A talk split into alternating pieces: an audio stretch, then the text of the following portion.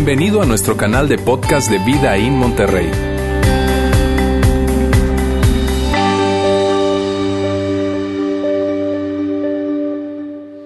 Buenas tardes, ¿cómo están? No sé si sepan, pero se logró reunir poco más de 270 mil pesos en la campaña Be Rich. Increíble.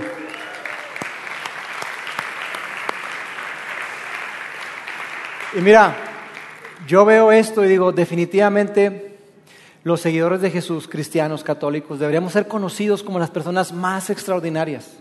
Y creo esto porque, porque Jesús es la persona más increíble y la persona más extraordinaria que ha existido. Entonces, si, tú, tú y yo nos parecemos más a Jesús, definitivamente la gente tiene que decir que tú y yo somos personas extraordinarias. Y por eso me encanta Be Rich.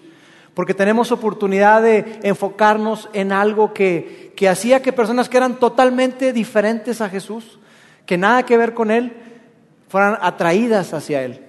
Y porque tenemos la oportunidad de que, de que nosotros que haya personas que quizás sean muy diferentes a nosotros, que no piensen como nosotros, que no creen lo que nosotros creemos, que se alegren de que nosotros estamos acá, que se alegren de lo que estamos haciendo. Y nosotros hacemos Be Rich por una razón muy sencilla, porque nosotros creemos algo y creemos esto que vamos a colocar en pantalla, que es que todas las personas son importantes para Dios, aunque no a todos les importe Dios. Todas las personas independientemente de su contexto, independientemente de su credo, todas las personas son importantes para Dios, aunque no a todos les importe Dios. Nosotros estamos convencidos de eso. De hecho, en el corazón del mensaje de Dios, en el texto más conocido de la Biblia, que es Juan 3:16, está esta idea. Porque dice, porque de tal manera amó Dios a los que le obedecen. ¿No? ¿No dice eso? Porque de tal manera amó Dios a aquellos que le reconocen y que le aman. No, tampoco dice eso. Porque de tal manera amó Dios al mundo que dio, sin condiciones, sin requisitos, porque de tal manera amó Dios al mundo que dio a su único Hijo, para que todo aquel que cree en Él no se pierda, sino que tenga vida eterna. Eso es lo que está en el corazón del mensaje de Dios. Dios ama a todas las personas. Y el amor de Dios lo llevó a dar. Y por eso lo que hacemos durante esta campaña Every Reach es precisamente eso, es enfocarnos en amar y servir a personas que quizá nunca nos van a amar. En amar y servir a personas que quizá jamás van a pensar como tú y yo pensamos.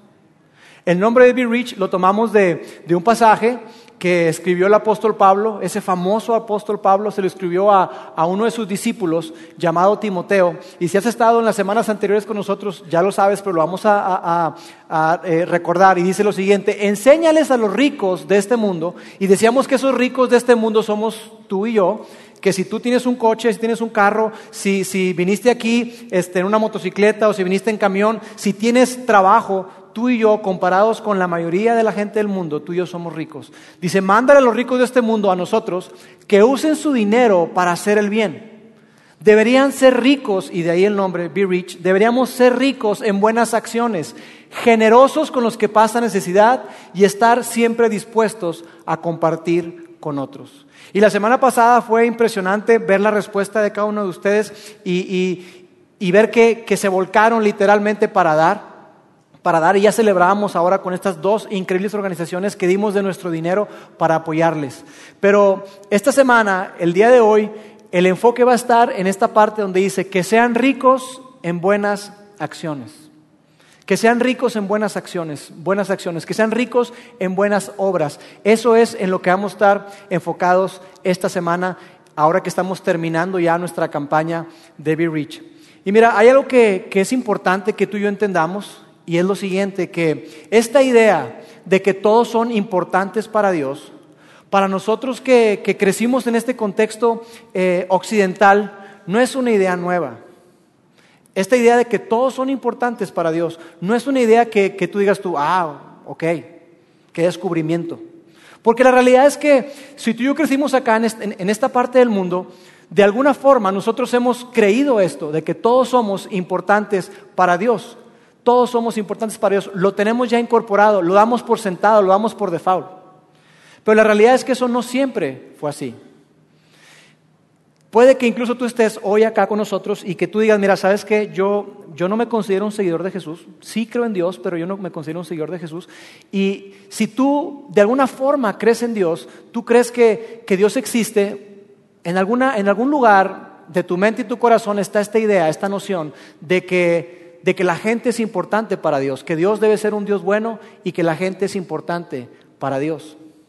Hay personas que se han decepcionado de los cristianos, se han decepcionado del cristianismo porque nosotros que somos los seguidores de Jesús, que representamos a Jesús, hemos hecho muchas veces un pésimo trabajo por la manera en que tratamos a otras personas. Entonces la gente se decepciona, pero lo que quiero decirte es que, que en cada uno de nosotros que creemos en Dios está presente esta noción de que Dios existe y que por lo tanto todos son importantes para Dios. Pero en el pasado eso no era así. De hecho, en las culturas antiguas eh, se adoraban a muchos dioses. Ellos adoraban no solamente un dios, sino muchísimos dioses, eran politeístas. Y, el razonamiento y la idea, el pensamiento que, estaba presente en esas culturas era que, que a los dioses no les importaban las personas. De hecho, jugaban con los humanos jugaban con la gente y por eso todas esas eh, eh, historias griegas y todo de Zeus y todos los diferentes dioses, ¿no? y, lo que hacían era utilizar a los seres humanos, pero no les importaban. Entonces la lógica era que si a los dioses, que son poderosos, no les importa la gente, a las personas tampoco tiene por qué interesarles.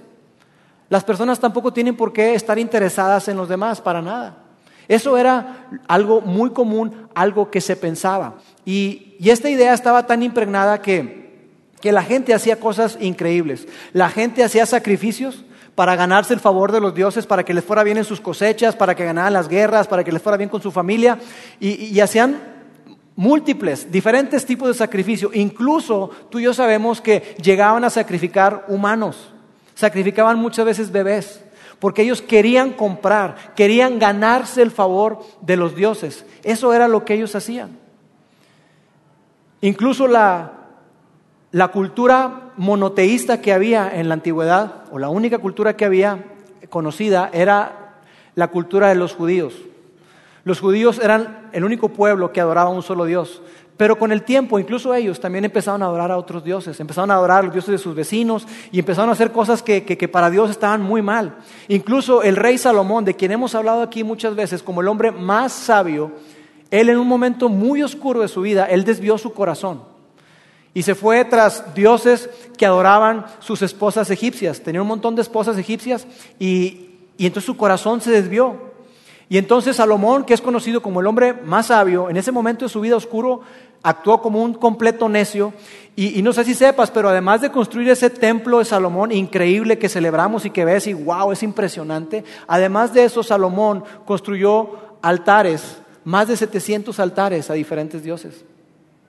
Y entonces al pueblo de Israel le fue muy mal, le fue como en feria. ¿Por qué? Porque ellos olvidaron al Dios de Israel, olvidaron a ese Dios que los había sacado de la esclavitud. Ellos no fueron fieles a Dios y no entendieron, batallaron para entender que hay un solo Dios y que ese Dios está interesado en todas las personas. No solamente en el pueblo de Israel, en todas las personas, porque todos son importantes para Dios. Y otra idea que quizá tú y yo eh, eh, batallamos para entender porque tenemos tan impregnada esta idea de que todos son importantes para Dios por la cultura en la que vivimos, es que en, en esa época, en la cultura antigua, la esclavitud no solamente se practicaba, sino que se asumía.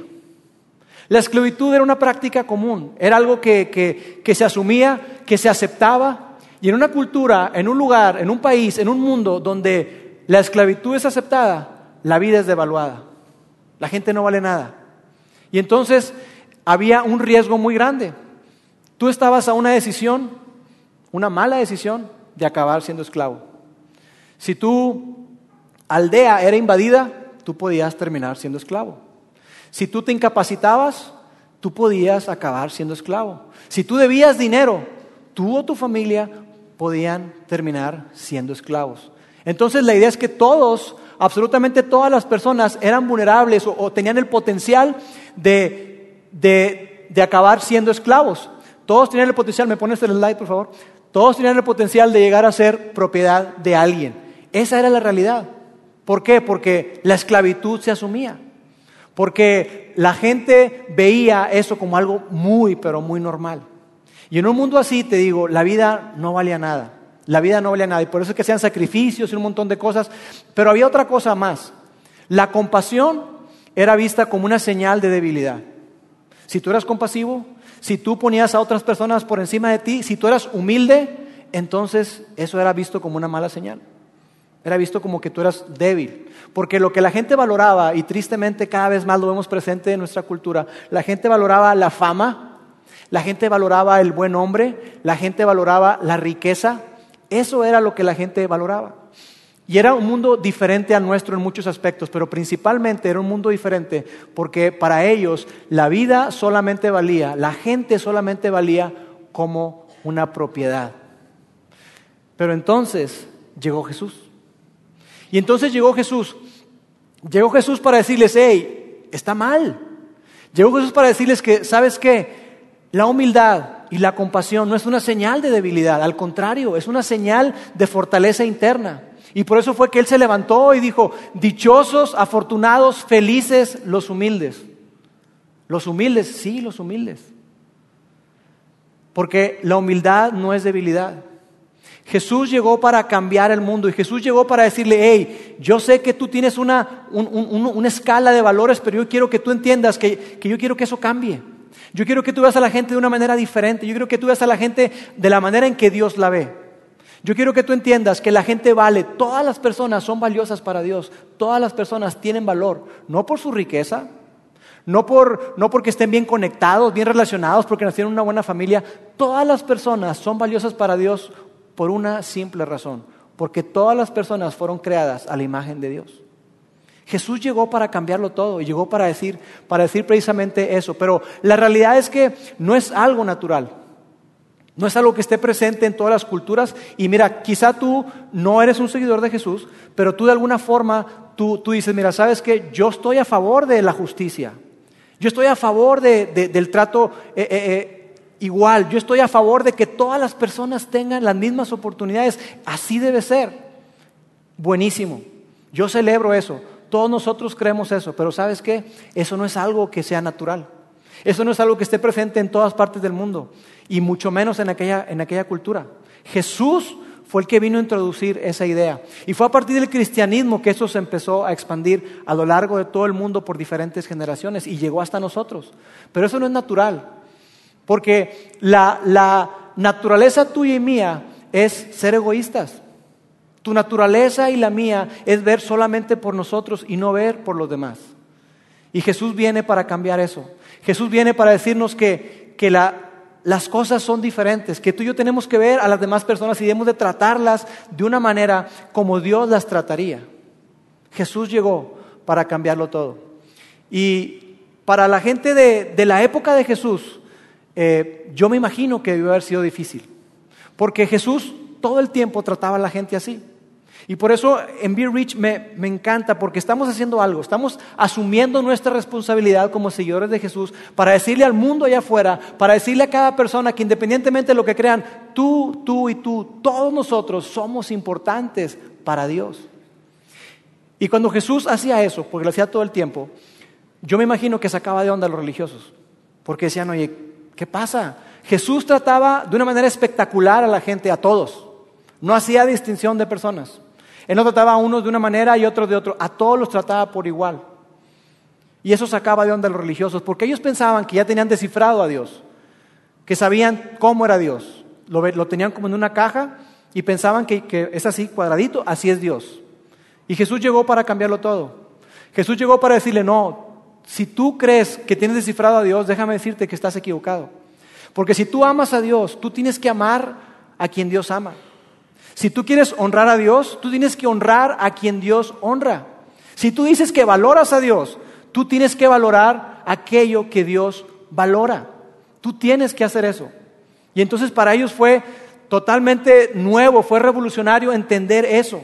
Porque para ellos era, algo muy vertical. Yo hago ciertas cosas, cumplo con ciertas leyes, con ciertas normas y se acabó. No importa cómo esté con mis hermanos, no importa cómo esté con, con el vecino, no importa. Lo único importante es mi relación con Dios, vertical. Y Jesús dice, no, no, no, no, no, no es así. Si tú quieres estar bien con Dios, es indispensable que veas también esa relación horizontal, que veas en el trato con los demás cómo estás. Entonces yo creo que ellos se sacaron de onda. Y en ese sermón tan famoso, el sermón más famoso de Jesús, que le conocemos como el Sermón del Monte, yo imagino a ellos con cara de Juat cuando Jesús dijo algo como lo siguiente, al que te pida, dale, y al que quiera tomar de ti prestado, no se lo niegues, no se lo rehuses. Y cuando tú y yo leemos esto, cuando tú y yo vemos esto, ¿no es cierto que inmediatamente pensamos, no, espérame, espérame, espérame, oye, pero yo le voy a prestar, ¿y si luego no me paga? ¿Y si no me regresa el dinero? ¿Y, si se aprovecha de mí, de mi generosidad? Si, si es más, típico, me pide para una necesidad y viene, no, es que mira, no tengo para pagar la colegiatura de mis hijos y que la, la, luz, el gas, el agua, y tú le prestas y lo gasta en otra cosa. Pone fotos en el Facebook de viaje y tú no es posible. ¿Y sabes qué es lo que dice Jesús? Perfecto, está bien. Oye, pero si se aprovecha de mí, está bien. Si esa gente tú le prestas y no te lo regresa, está bien. Si esa gente tú le prestas y se aprovecha de tu generosidad, perfecto, está bien. Y tú y yo vemos eso y decimos, no, ¿cómo que perfecto? ¿Cómo que está bien? No, está mal. Ese es un problema. Pero Jesús dice, no, yo quiero que tú tengas y entiendas que yo vine a establecer una nueva y diferente escala de valores, una, una, escala mucho más grande, mucho más alta de lo que tú y yo estamos acostumbrados. Eso es lo que Jesús vino a enseñarnos. Y después continúa y dice, ustedes han oído que fue dicho, amarás a tu prójimo y odiarás a tu enemigo. Y, mira, algo interesante acá es cuando dice, ustedes han oído, la realidad es que Jesús quiere hacer un contraste y Jesús quiere desafiar. Tú escuchaste, pero no es así. Te dijeron, pero así no es. Entonces Jesús está diciendo, ustedes han oído que fue dicho, amarás a tu prójimo y odiarás a tu enemigo. Y ese era un pensamiento sumamente común en el tiempo de Jesús. Y él está abordando eso. Él quiere dejar en claro que había una diferencia, porque lo que había ocurrido con esto, esto era lo, que la gente enseñaba. Los, escritores y los, que, los maestros de la ley enseñaban esto, amarás a tu prójimo y odiarás a tu enemigo. Pero lo que había ocurrido, ese pensamiento estaba tan permeado en ellos, porque lo que había ocurrido es que, que ellos habían tomado un montón de enseñanzas del Antiguo Testamento, parte de la historia de Israel, de David, los filisteos y todo eso, y ellos habían asumido algo. Ellos habían asumido que ellos debían tratar bien a la gente cercana, a su familia, a sus amigos, a los vecinos, a los más cercanos, pero esa gente que, cree diferente a mí, que piensa diferente a mí, no, esos hay que odiarlos. Esos hay que acabarlos, hay que aniquilarlos. Y Jesús dice, no, tú has escuchado esto, amarás a tu prójimo y odiarás a tu enemigo. Y continúa y dice así, pero yo les digo, tú has escuchado esto, pero yo te digo, ama a tu enemigo, bendice al que te maldice, haz bien a los que los odian y oren por quienes los persiguen. Jesús hace un contraste. Y ahí tú puedes decir, y, la, gente podría decir, espérame, espérame, espérame Jesús, pero, pero es que eh, tú no has entendido, o sea, cuando yo crecí, cuando era niño, me enseñaron el Torah, me enseñaron las escrituras y ahí me enseñaron que yo debía odiar a mis enemigos, pues te enseñaron mal. Ah, me enseñaron mal. Sí, te enseñaron mal. Oye, pero es que en la sinagoga ahí siempre me han dicho eso. Pues te enseñaron mal. Te dijeron mal, eso no es así. Oye, pero la gente más sabia de, de mi aldea siempre me ha dicho eso, siempre nos hemos manejado así. Pues está mal. Yo no, Dios no quiere eso. Dios no quiere que odies a nadie. Eso no está en el corazón de Dios. Jesús llegó para decirle a la gente, hey, la manera en que yo veo las cosas y la manera en que Dios ve las cosas es totalmente diferente. Él pide que amemos, que oremos y que demos bendición a los que nos persiguen. Ahora, pausa. Tú ves esto aquí y lo lees. Ama a tus enemigos, bendice a los que te maldicen, haz bien a los que te odian, ora por quien te persigue. Y tú y yo lo vemos y decimos, pero ¿quién hace eso? Vamos a ser sinceros, ¿quién hace eso? La realidad, amigos, es que tú y yo difícilmente o rara vez oramos por nuestros amigos. Ya me vamos a orar por nuestros enemigos. Seamos sinceros. Mira, si Dios contestara tus oraciones y las mías en el último año, muy probablemente las personas beneficiadas serían tú y tu familia. Solamente tú y tu familia. Y Dios, a través de Jesús, Él, que vino a mostrarnos el camino al Padre, me dice, hey, no, no, no, no, así no es. Así no es. Yo quiero que tú ores por las personas. Quiero que ores por incluso por aquellos que te persiguen. Y mira, lo que Jesús está diciendo es que cuando tú ores, que tú pienses en esa persona que te trae de bajada. En esa persona que dices tú, oye, yo no sé qué hacer con esa persona, como que, como que me trae atravesado. Porque todo el tiempo nada más duro y duro y duro. Jesús quiere que cuando tú y yo oremos, oremos por esa persona que, que te hace bullying en la escuela y que aprovecha cada oportunidad para humillarte, para hacerte sentir mal. Jesús te pide que tú y yo oremos por esa persona. Jesús nos pide que oremos por ese vecino incómodo que, que cada fin de semana es lo mismo, ¿no? Llega el viernes y ya sabes, viernes 12 de la noche empieza la musiquita a todo lo que da, fuerte, y tú estás así como que empieza a subir así y le da hasta las 4, 5, 6, amanece. Y ese vecino, Dios quiere que tú ores por esa persona. Imagínate lo que ocurriría si tú y yo hacemos esto. Imagínate si hacemos esto por un mes. No lo hagas toda la vida. Imagínate que tú y yo hacemos esto por un mes. ¿Sabes lo que ocurriría? Si tú y yo decidimos orar por esas personas que nos persiguen, sea de la manera en, que sea, porque puede ser un contexto diferente, ¿no? Eh, eh, Está el vecino, está la persona en el trabajo, está el, bullying. Quizá para algunas personas, los chavos que están acá, esa persona que te persigue o que está encima de ti son tus papás. Y quizá tú piensas que, que, tus papás en la noche se sientan, están ahí en la cama o acostados, ¿verdad? En la cama y dicen, oye, como que últimamente han dado muy feliz, ¿no? ¿Qué haremos para fastidiarlo? Yo creo que, oye, ¿y, si le decimos que, que no, que esos amigos no nos gustan? Sí, vamos a decirle, tus amigos no nos gustan. Es más, no los traigas a la casa. Ah, ya sé, vamos a hacer otra cosa. ¿Qué tal si le cancelamos la cuenta de Spotify? Y así, pues, va a tener la cuenta gratis, pero cada media hora le está el anuncio fastidioso, ¿verdad? Y sus amigos van a burlar de él, uh, no tienes cuenta, etcétera. O peor, ¿qué tal si mejor hacemos esto? ¿Qué tal si, si le, le damos un, un smartphone, pero con muy poca capacidad? Que tenga nada. 16 gigas, no, es mucho. 8. 8 gigas, para que sufra. Yo soy culpable de eso. Mi hija me dice, papá, no puedo hacer nada con ese teléfono porque tiene muy poca capacidad. Pero no te quiero fastidiar, hija, no es para eso. Pero imagínate, imagínate así. Quizá tú te sientes perseguido por diferentes circunstancias. Yo no sé cuál sea tu contexto o cuál sea esa persona o, cómo podrías tú calificar ser perseguido. Jesús nos pide a ti y a mí que oremos por esa persona. Si tú y oramos por esa persona, ¿sabes lo que va a ocurrir si lo hacemos solamente por un mes? Que nuestra actitud hacia esa persona va a empezar a cambiar. Nuestra actitud hacia esa persona va a empezar a cambiar, le vamos a empezar a ver en forma diferente. Quizá las circunstancias afuera no cambien, pero tú vas a verla a esa persona en forma diferente. La vas a empezar a ver como Dios la ve. ¿Y sabes qué va a ocurrir? Que tú y yo vamos a ser como nuestro Padre Celestial. Y esa es la invitación de Jesús para ti y para mí. Que seamos más como Dios y que busquemos hacer lo que Dios hace con cada uno, con cada uno de nosotros. Continúa ahí, dice, ¿para qué? Yo les digo, amen, oren, por quienes los persiguen. ¿Para qué? ¿Cuál es el propósito? ¿Por qué les pido que hagan esto? ¿Por qué te estoy diciendo que tú debes hacer esto? Ah, ya sé, para que la gente se burle de mí, para que se aprovechen de mí y digan, ah, mira qué débil lucho. Es compasivo, es débil.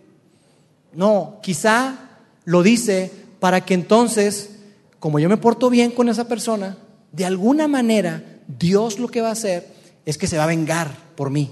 Sí, eso debe ser. Pero no, Jesús no nos pide que oremos por esas personas que nos persiguen para eso. Mira lo que dice, para que sean ustedes hijos de su Padre que está en los cielos. Si tú y yo queremos parecernos más a Dios, si tú y yo queremos alcanzar y ser todo lo que Dios tiene para nosotros, tú y yo tenemos que hacer lo que Dios hace. Tú y yo tenemos que amar, servir y dar a esas personas que no son como nosotros, que incluso vemos que actúan en contra de nosotros. Dios nos pide que les amemos. Y continúa después ahí. Dice, porque Jesús nos pone un ejemplo para que nos quede claro, una ilustración. Dice, para que sean ustedes eh, hijos de su Padre que está en los cielos, que hace salir su sol sobre malos y buenos, y que hace llover sobre justos y sobre injustos. Es decir, Dios ve al mundo, ve a todas las personas y Él decide que salga el sol sobre todos. Dios ve al mundo y decide que llueva sobre buenos y malos. No sobre, ah, mira, aquí sí voy a llover, acá no, a este, no, a este que le vaya mal. Dios no hace eso. Dios no es así. Dios hace bondad o es bueno con todas las personas porque todas las personas son importantes para Dios. Y ahora, obviamente tú me escuchas quizá eh, a mí decirte eso y tú estás ahí con tus brazos cruzados pensando, diciendo, claro, ¿qué otra cosa me podían decir en la iglesia? Ni modo que me dijeran, odialos. No, ¿verdad? Lauro, ¿en qué mundo vives? ¿En qué mundo vives? Porque tú no conoces mi mundo. En tu mundo de iglesia, a lo mejor qué chido, pero en el mundo real, en mi mundo, las cosas no son así. Tú no conoces a, mi jefe. Tú no conoces a, mi maestro de matemáticas, que es bien perro. Tú no conoces eh, a esa persona que me hace bullying constantemente. Tú no conoces a mis suegros. Si los conocieras, hmm, tú no sabes. Entonces, ¿en qué mundo vives? Pero yo quiero decirte algo. Yo quiero decirte que yo no soy quien te estoy pidiendo que hagas eso. Jesús es quien nos invita a ti y a mí a que hagamos, a que hagamos eso. Que cada uno de nosotros vivamos de esa manera, como Dios quiere que amemos, que sirvamos y que demos para otras personas. Después continúa y dice así, porque si ustedes aman solamente a quienes los aman, y todos nosotros hacemos eso, ¿no? Somos expertos en eso. Amamos a aquellas personas que nos aman. ¿Me separa el lugar? Yo te separo el lugar. ¿Me consigues boleto para los rayados o los tigres? Yo te consigo boleto para el concierto que quieres ir de Timbiriche. ¿Me ayudas a conseguirle empleo a mi hija? Yo le consigo empleo a tu hijo. ¿Me apoyas? Yo te apoyo. Esa es la manera en que, en que el mundo funciona. Esa es la manera en que, en que todos nosotros actuamos. Pero dice aquí que si nosotros amamos solamente a quienes los aman, a quienes son como nosotros, a quienes nosotros estamos de acuerdo con ellos, dice, ¿qué recompensa tendrán? ¿Qué alabanza van a tener? ¿Qué de sorprendente hay en eso? Dice, ¿acaso no hacen lo mismo los cobradores de impuestos? Y tú ves esto y quizá piensas que el secretario de Hacienda, los empleados del SAT, ¿A quién se refiere cuando dice cobradores de impuestos? Se está refiriendo a lo que en esa época era la peor clase de personas. Los cobradores de impuestos eran la peor clase de personas. Entonces yo quiero que para nuestro contexto, aterrizándolo a nuestro día a día, yo quiero que tú pienses en esa persona, con esa clase de personas o grupo de personas que para ti son lo peor, lo peor de lo peor. Que tú dices, no hombre, ojalá se pudran. Esa gente no la quiero tener ni cerca. Piensa en esa clase de personas. ¿Ya? ¿Ya pensaste? Muy bien, no codes a nadie, no, no. Pregúntate esto, ¿no te parece viable, factible, probable que esa persona que para ti y para mí es la peor clase de persona, ¿no te parece bastante probable que ellos traten bien a la gente que los trata bien? ¿No te parece que es bastante obvio que esas personas van a ayudar a quienes los ayudan? Sí, Claro que sí. Y por eso dice, si ustedes hacen eso, ¿qué recompensa van a tener? ¿Acaso no hacen lo mismo los cobradores de impuestos? Porque esa gente era la peor clase de persona. Y nos está diciendo Jesús que si tú y yo hacemos eso, somos igualitos. Somos igualitos de ellos. Después continúa y dice, si saludan solamente a sus amigos, ¿qué hacen de más? Hasta los que no creen en Dios hacen eso. Y mira, cuando dice aquí, si saludan solamente a sus amigos, podemos poner a los de su grupo, a los de su fraternidad, a los de su oficina, gente con la que tú te llevas, gente con la que disfrutas estar. Si solamente saludas a tus amigos, ¿qué haces de más? ¿Qué estás haciendo de más? Porque mira, la realidad es que todos nosotros tenemos grupos de personas o, gente con la que convivimos, pero definitivamente hay algo que tú y yo hacemos. Quizás no lo, no lo dices, pero lo piensas. Y tú estás con un cierto grupo de personas ahí, estás conviviendo y tú los ves y dices, no, yo no me veo siendo amigo de ellos. Yo no me veo a ellos en mi grupo, para nada. Es más, si es una carne asada, tú no piensas en ellos. porque quizás son muy diferentes a ti, porque quizá piensan eh, diferente a ti, creen algo diferente a ti o hacen cosas que para ti nada que ver. Entonces tú dices, no, yo a ellos para nada. Dice aquí, si saludas solamente a, a esa gente, ¿qué haces de más? ¿Qué mérito tiene? Y mira, la palabra saludar en el original, en el griego, significa rendir honor, respetar, inclinarse a. Entonces, ¿qué significa? Que si tú y yo solamente nos rodeamos de personas, nos inclinamos, nos acercamos hacia ese tipo de personas que piensan igual que nosotros, ¿qué estamos haciendo de más? ¿Qué mérito tiene? Porque si somos buena onda con los que son buena onda con nosotros y piensan igual que nosotros, pues qué chiste tiene. Todo el mundo hace eso. Es lógico. Pero Dios nos pide a través de Jesús, hey, yo quiero que tú hagas más, haz más, recorre una milla extra, da un paso adicional. Por eso dice, hasta los que no creen en Dios hacen eso. ¿Y sabes qué es lo que ocurre cuando tú y yo decidimos orar por esas personas que nos persiguen, bendecir o hacer el bien a aquellas personas que, que nos traen de bajada? Orar por las personas que, que nos persiguen y que, y que parece que no nos desean el bien, ¿sabes lo que ocurre? Que entonces tú y yo vemos a la gente diferente y empezamos a parecernos más y más a nuestro Padre Celestial. Y por eso que Jesús al principio dice, si no te pagan, perfecto. Porque mira cómo, cómo termina el mensaje de Jesús. Por lo tanto, sean ustedes perfectos, como su Padre que está en los cielos es perfecto. Si tú y yo hacemos eso, orar, ayudar, servir a personas que nada que ver con nosotros, que piensan diferente a nosotros, pero lo hacemos porque entendemos que la gente es importante para Dios, todos. Si tú y yo hacemos eso, nos vamos a parecer a nuestro Padre Celestial y seremos perfectos. Y aquí más de uno va a levantar la mano, ¡eh! No es cierto, nadie es perfecto. No, Nadie somos perfectos. Los religiosos de esa época batallaron para entender esto, porque dice, ¿cómo? Si nadie es perfecto, solamente Dios es perfecto. Y son muy celosos. Sí, claro que sí, solamente Dios es perfecto. Pero en el contexto de lo que está hablando Jesús, en el contexto de esa parte tan importante de la vida y de nuestra relación con Dios, tú y yo podemos ser perfectos como nuestro Padre Celestial cuando amamos, servimos y damos a las personas que son muy diferentes a nosotros. Cuando amamos, damos y servimos absolutamente a todos. Y para nosotros y para mucha gente, especialmente la gente religiosa, es difícil. Porque tú dices, no, no, no, no, no, espérame. Para ser perfecto, yo no debo de pecar. Para ser perfecto, me enseñaron que yo no debo decir malas palabras. Y no, hombre, soy súper mal hablado. Para ser perfecto, yo debo hacer esto, esto y esto. Eso es ser perfecto. Pero Jesús dice, no, no, no, no, no, no. Yo quiero que tú entiendas que es mucho más amplio que eso. No podemos reducir el ser perfecto a eso tan pequeño. En el contexto de Jesús y en la escala de Jesús, en la escala de valores de Jesús, ser perfecto es lo siguiente y lo vamos a colocar aquí. Perfección es hacer el bien a aquellos que no pueden o no quieren hacerte el bien. Eso es ser perfecto. Perfección es hacer el bien a esas personas que no pueden, no están en capacidad o simplemente no quieren hacerte el bien. Eso es ser perfecto.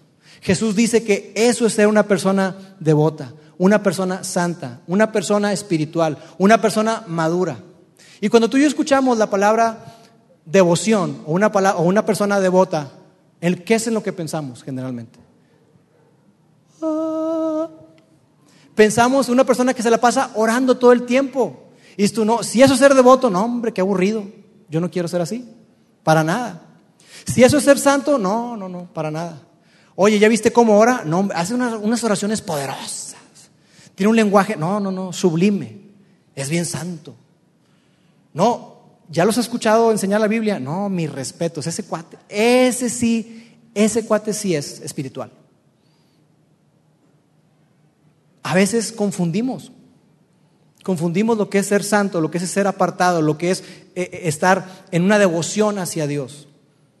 Pero en el contexto de lo que dice Jesús, y en lo que es importante para Dios dice, para mí la perfección y una persona devota, una persona que me sirve, una persona que, que, realmente está conectada, enchufada conmigo, es hacerle el bien a aquellos que no pueden o no quieren hacerte el bien. Es ser buena persona, ayudar, servir, amar a esas personas que piensan totalmente diferente a ti, incluso opuesto.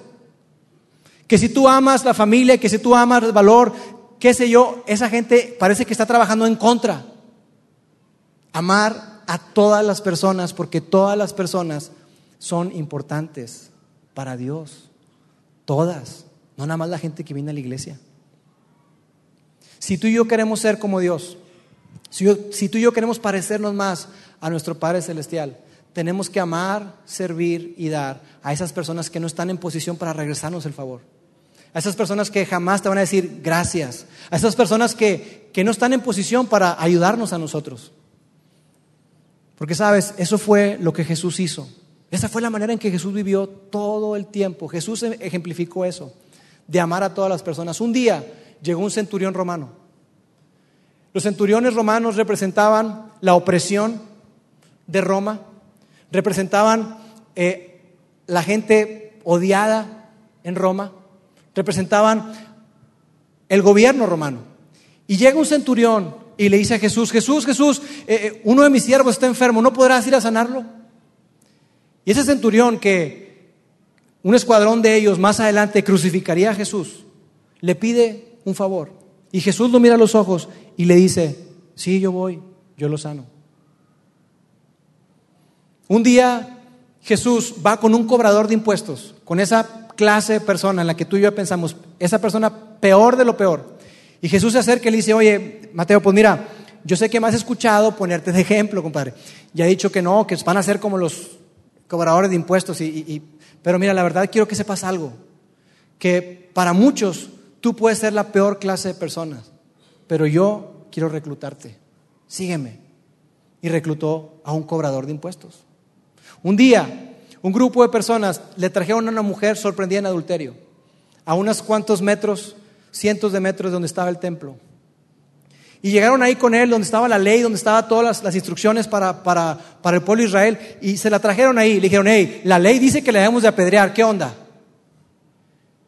Y Jesús se puso a escribir en el suelo. No sabemos qué escribió, quizá los diez mandamientos, no sé. Pero se puso a escribir así, y lo dijo, el que esté libre de pecado, que tire la primera piedra. La gente se fue. Y entonces le dijo a la, mujer, ¿dónde están los que te condenaban? ¿Ya no están? No, Señor, ya no están, se han ido. Yo tampoco te condeno, yo te perdono. Vete y no peques más. Jesús un día alimentó a más de cinco mil personas. Y esas cinco mil personas a las pocas semanas iban a estar gritando, crucifícalo, crucifícalo, mátalo. Y Jesús lo hizo a sabiendas de lo que iba a ocurrir. Jesús sanó a personas que jamás se regresaron a darle las gracias. Muchas personas Jesús las sanó. Vista ciego, gente que no podía hablar, gente que no podía escuchar, gente paralítica, y muchos de ellos no le dieron las gracias a Jesús. Y por si esto fuera poco, Jesús murió por ti y murió por mí. No porque lo merezcamos, no porque seamos buenos, para nada. Al contrario, pero se dio a sí mismo porque nos amó porque nos ama. Y por eso el versículo, porque de tal manera amó Dios al mundo que dio a su único hijo. Esa es la manera en que Dios quiere que tú y yo vivamos. Dios quiere que nos parezcamos más y más a Él. Y la manera de hacerlo, la manera de mostrar nuestro amor hacia Dios, una manera muy tangible, es sirviendo, amando, dando a otras personas. Y eso es precisamente lo que vamos a hacer. En esta semana es lo que vamos a hacer. El desafío de esta semana, la semana pasada fue dar de nuestra generosidad, dar de nuestros recursos y logramos juntar una buena cantidad para esas instituciones increíbles. Pero hoy queremos dar un paso más. Y no solamente quedarnos en, en dar de nuestras finanzas, de nuestros recursos, sino ser las manos y los pies de Jesús. Así que vamos a servir a esas instituciones. Vamos a estar sirviendo en tres instituciones, back to back, en retos y en eh, pancita llena, corazón más.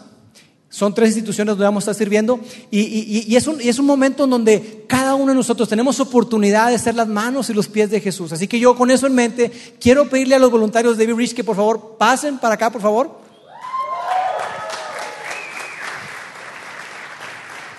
Y mira lo que vamos a hacer.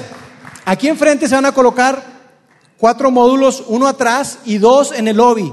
Y lo que vamos a hacer es que yo quiero que tú te registres para servir.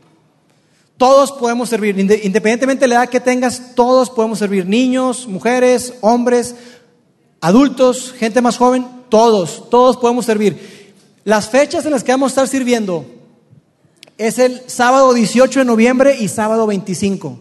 18 y 25 de noviembre. Entonces lo que vamos a hacer es que tú pases acá enfrente para que tú te registres. Y, y, lo que van a hacer es que te van a mandar información por correo o por WhatsApp para que tú puedas saber exactamente a qué destino vas a ir, qué día, etcétera. Pero yo lo que quiero es que todos los que estamos acá participemos. Tú te puedes inscribir a las dos fechas, pero al menos te voy a pedir, al menos, inscríbete en una. Si son las dos, muchísimo mejor, pero al menos inscríbete en una, porque queremos el 100% de participación. Queremos que esas gentes, que esas organizaciones que hacen un trabajo increíble puedan sentir el apoyo de nosotros como iglesia. Así que eso es lo que vamos a hacer. Aquí están los módulos y, y quiero decirte algo. La realidad es que eh, la iglesia del primer siglo fue conocida por su generosidad. La iglesia del primer siglo fue conocida por una generosidad sin condiciones, una generosidad sin ningún requisito. Así fue conocida la iglesia del primer siglo. Nuestro anhelo como Vidaín es que la iglesia del, del siglo XXI, la iglesia del presente, sea conocida de la misma manera. Que la iglesia sea conocida porque es una iglesia que tiene una generosidad extraordinaria, sin condiciones, sin importar lo que la gente cree, nosotros vamos a ser las manos y los pies de Jesús, porque eso fue lo que Jesús hizo con nosotros. Eso cambió el mundo una vez y lo puede hacer otra vez. Así que si estamos listos, vamos a servir en sus marcas, listos a servir. Gracias por haber escuchado este podcast de Vida en Monterrey. Si deseas escuchar estos mensajes en vivo, te invitamos a que nos acompañes todos los domingos a nuestro auditorio. Para más información sobre nuestra ubicación y horarios, entra a vidainmty.org o síguenos en nuestras redes sociales como Facebook, Twitter e Instagram. Nos vemos la próxima semana.